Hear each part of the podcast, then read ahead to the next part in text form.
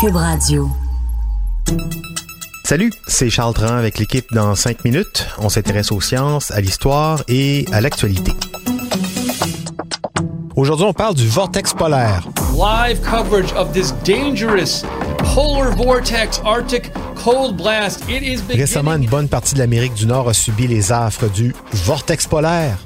Le mot vortex fait peur, hein? Dangerous and very, very, very cold. Mais bon, on est habitués, nous, ici, au froid. Peut-être un peu moins aux États-Unis. Mais justement, c'est quoi, au juste, le vortex polaire? La température ressentie aussi, on dirait des mots pour nous faire peur. Est-ce que c'est fiable, tout ça? Bon, on regarde ça froidement avec Hélène Lorrain. Il fait un froid de canard. Non, c'est pas un froid de canard, c'est un froid de quoi? Polaire. Un froid polaire. Au Québec, on se souvient cruellement de l'hiver 2014, alors que le vortex polaire nous avait fait un petit coucou. Un froid cristal. Euh, Cristal. Un froid critique.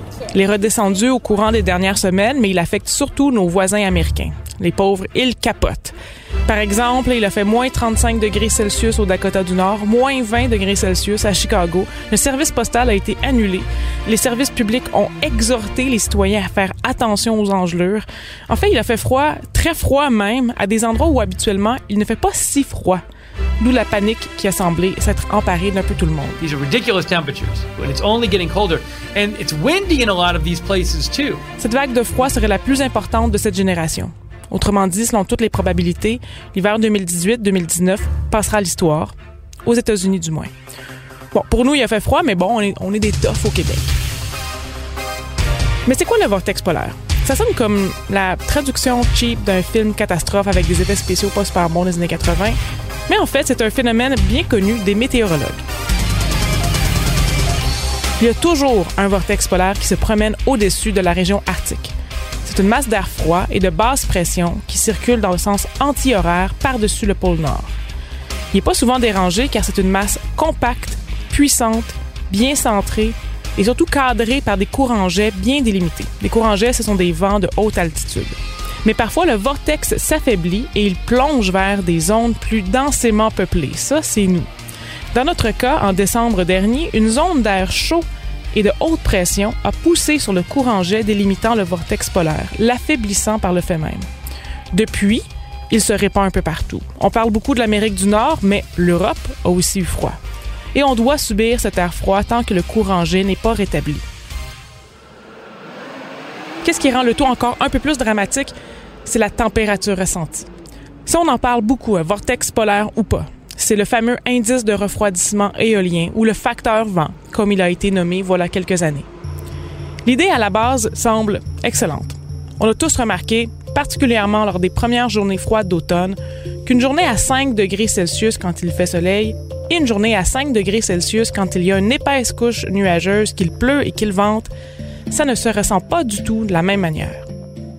Des météorologues canadiens et américains ont donc développé et affiné une équation mathématique pour rendre compte de cette sensation sur la peau nue.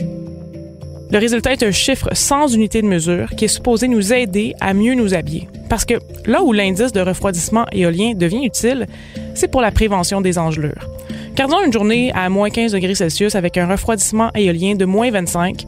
C'est comme si notre peau nue ressentait une température de moins 25 degrés Celsius.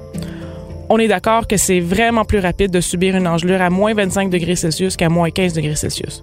Et puisqu'on a toujours tendance à pas assez s'habiller en hiver et que les engelures peuvent être graves et sérieuses, l'indice éolien peut peut-être nous aider à nous faire penser à nous habiller plus convenablement.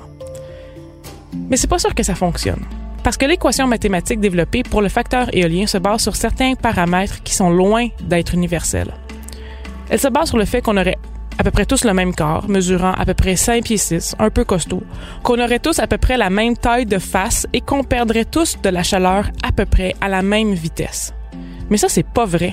Il y a des études qui démontrent que les individus, tous autant que nous sommes, perdons de la chaleur à des vitesses différentes. Aussi, le calcul de l'indice éolien assume qu'il n'y a pas de soleil et qu'on marche à peu près à 4,8 km h à 3000 à l'heure en fait. Si on se tient debout à attendre l'autobus, l'équation n'est déjà plus valide. Alors comment s'en sortir? Est-ce qu'on doit jeter le facteur éolien aux poubelles? Non, ça peut rester utile, ne serait-ce que pour la prévention des engelures. Mais le meilleur truc, c'est quand même de sortir, en apportant quelques accessoires en surplus, juste au cas où on aurait froid. Ben oui, comme des mitaines, une tuque, un foulard, des bonnes bottes, un manteau coupe-vent. Ça fait à peu près 500 ans qu'on sait qu'il fait froid ici, une coupe de mois par année. Température ressentie, vortex polaire ou norois. On est capable. Merci Hélène Lorrain. C'était en cinq minutes.